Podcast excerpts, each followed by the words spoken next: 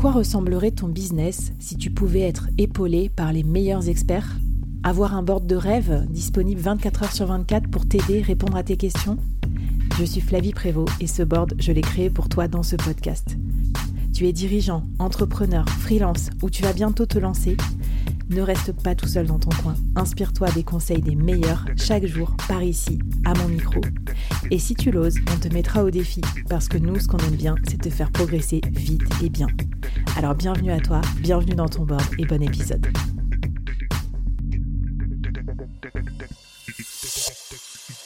Je vois tous les solopreneurs et moi aussi, je suis en train de faire l'exercice sur mon Notion, en train de construire leur client idéal. Alors, on a vu un peu déjà quelques directions, quelle direction prendre.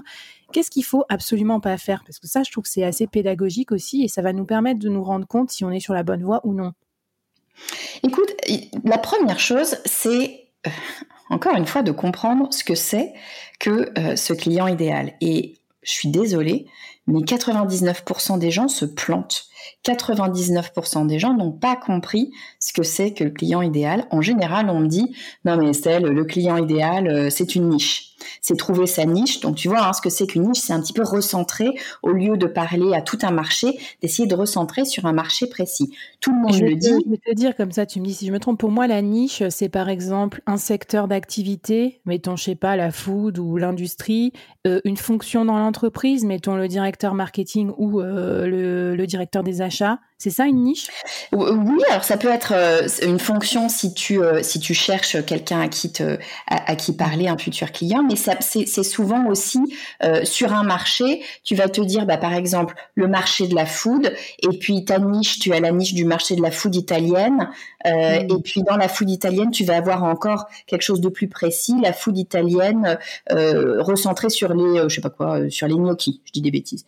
voilà, c'est vraiment niché, c'est aller vraiment sur le détail, tu vois, recentrer les choses de façon à pas parler à tout le monde. C'est vrai que c'est important. Sauf que euh, le persona, euh, c'est en partie ça, parce qu'effectivement, hein, on le disait, c'est faire des choix. Donc ça veut dire, euh, tu vas pas te dire, je vais faire toute la food italienne. Voilà, il y a de quoi faire sur la food italienne. Donc tu vas aller chercher quelque chose certainement de plus précis quand tu vas construire ton persona. Mais c'est pas que ça. Le persona, en fait, c'est plus, euh, plus complexe que ça. Quand on parle de niche, on parle de segmentation souvent, on parle finalement bien souvent euh, d'exclusion, c'est-à-dire que on va dire je vais décider de ne travailler que sur ces éléments-là. Moi, je vends des gnocchis italiens, italiens ou italiennes, je sais pas si c'est euh, féminin ou masculin. Euh, mais voilà, je ne parle que de ça, c'est ça mon business. Je ne veux pas entendre parler des pizzas ou des lasagnes. Euh, et, et, et c'est de fait, euh, tu, tu, exclus si tu veux tout le reste. Souvent, on pense que le persona c'est ça, et c'est souvent ce qui arrête les gens parce que les gens me disent euh, non mais attends ça marche pas. Moi j'ai des j'ai plusieurs clients, mes clients se ressemblent pas tous, tu vois. Je suis pas en train de justement de vendre des patates quoi. Donc ça marche pas. Euh, ton histoire intellectuelle euh, où ça peut servir plusieurs usages? Ça commence. et puis justement, c'est peut-être parce qu'on ne sait pas comment segmenter. C'est peut-être parce qu'on ne sait pas comment segmenter, et c'est important de faire l'exercice de segmentation, mais ce que je veux dire, c'est que le persona, c'est pas de la segmentation au sens où ça ne vient pas exclure le persona. Et c'est là où les gens se trompent. Encore une fois, il faut revenir, et, si vous ne l'avez pas écouté, vous pouvez écouter l'épisode précédent sur le messaging, il faut revenir sur à quoi sert euh, un persona. Un persona, ça sert à créer son messaging. Et donc, ton persona, il va te servir à optimiser tes ressources, qu'on disait précédemment, optimiser tes ressources, parler à une personne précise pour bien ou très bien parler à cette personne-là. Tu vas utiliser les mots qui font cliquer cette personne. Tu vas utiliser les problématiques de cette personne pour qu'elle, voilà, pour qu'elle entende, pour que tout de suite elle soit intéressée et que pour elle, ça maximise les chances de la convertir. Mais ça, ça n'exclut pas. Ça, ça inclut. Je, donne toujours cet exemple-là, je trouve qu'il est très parlant. Tu, vas voir, ça ça va clarifier les choses. Quand tu imagines, tu es au milieu d'une foule. Il y a autour de toi plein, plein, plein, plein de gens. C'est une foule assez émassée, donc il y a du bruit, tout le monde parle, etc. Et toi, tu veux parler à une nana, Séverine, qui est à 10 mètres de toi. Donc entre Séverine et toi, il y a, quand même pas mal, pas mal de monde. Comment tu vas faire pour parler à Séverine pour qu'elle, pour capter son attention? Probablement, tu vas faire des gestes à Séverine. Tu vas mettre tes mains, tu sais, en porte-voix autour de ta bouche, puis tu vas crier Séverine, Séverine. Tu vas crier en la regardant vers elle. Séverine, j'ai un truc à te dire. Viens, on se retrouve à tel endroit. Il y a de bonnes chances que Séverine, elle elle entende ton message parce que elle t'a vu bouger, elle, comme tu as fait un porte-voix, le son est allé vers elle. Et puis, tu as utilisé le mot Séverine, hein, ça clique pour elle parce que bah, c'est son prénom. Donc, tu sais, tu entends hein, même dans une foule comme ça un, certain, euh, tu vois, quand on dit ton prénom, ça, ça, tilte tout de suite.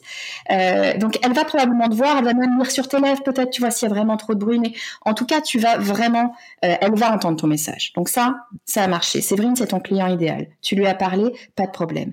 Sauf que Séverine, elle aussi est au milieu de la foule. Et à côté de Séverine, eh ben à droite de Séverine, il y a Jean-Pierre.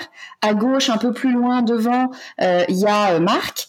Euh, et puis plus près de toi, il y avait Julie aussi qui était là. Ils étaient pas, c'était pas à eux que tu parlais. Sauf qu'ils sont quand même dans le champ. Le son ne s'arrête pas. Et eux, ils t'ont entendu aussi. Et eux, ça les intéresse aussi de te retrouver finalement euh, à cet endroit-là. Donc, eux aussi, finalement, ils ont une message. C'est exactement ça le persona. Tu as maximisé tes chances de parler à Séverine parce que vraiment, Séverine, c'était important que tu, tu la retrouves à cet endroit-là. Mais Marc, Julie et Jean-Pierre, c'est super intéressant que tu les retrouves aussi. Et eux, ils t'ont entendu aussi. Ça n'exclut pas.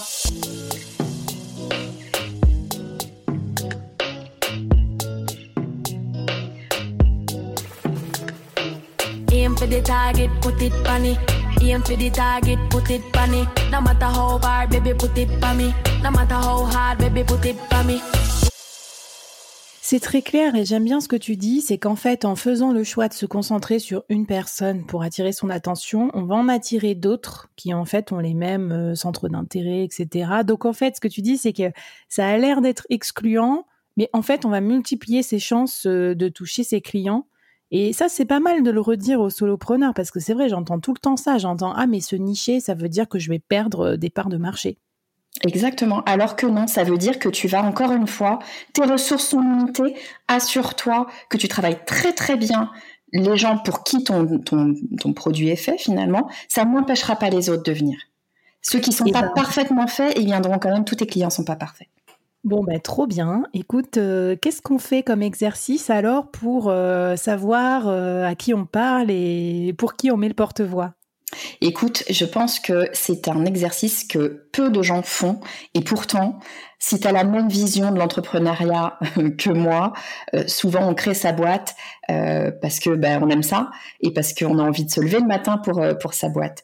Euh, donc il y a une question à mon avis essentielle à se poser et bien souvent on se la pose pas parce qu'on veut que sa boîte réussisse et on est focalisé sur sur la rentabilité. Mais pour moi, la première question à se poser quand on fait son persona, c'est avec qui j'ai envie de travailler?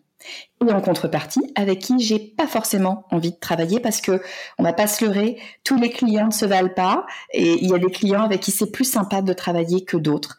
Euh, à nous de définir quels sont nos critères, hein, il n'y a pas de jugement de valeur là-dedans, mais c'est important de se poser cette question-là, non pas parce que on va pas forcément refuser les clients, peut-être qu'on aime moins, hein, ça c'est un choix euh, après personnel, mais en tout cas le messaging, on va faire en sorte de pas l'orienter vers des clients qu'on n'aime pas parce que sinon on se tire une balle dans le pied et on va créer une entreprise qu'on va pas aimer. Et ça, je pense que c'est quand même un peu dommage. T'as raison, on n'est carrément pas là pour ça, pas là pour souffrir en tout cas. Je te remercie et ça me fait penser à un autre super, euh, une autre super mini-série que j'ai enregistrée avec Mathieu Poulain sur euh, sur euh, comment faire signer ses clients et le principe aussi de se doter de critères objectifs pour scorer ses clients et dedans, ces critères, vous pouvez mettre des objectifs de, enfin, des critères de chiffre d'affaires et tout ça, mais aussi de, est-ce qu'ils correspondent ou non à votre, à votre client idéal et ça vous aidera à savoir après sur quel client se prioriser. Trop bien, Estelle. Bah, écoute, je pense qu'on est prêt. On est chaud, euh, bouillant et nous sommes prêts à construire avec toi notre client idéal. C'est parti. C'est dans l'épisode numéro 4.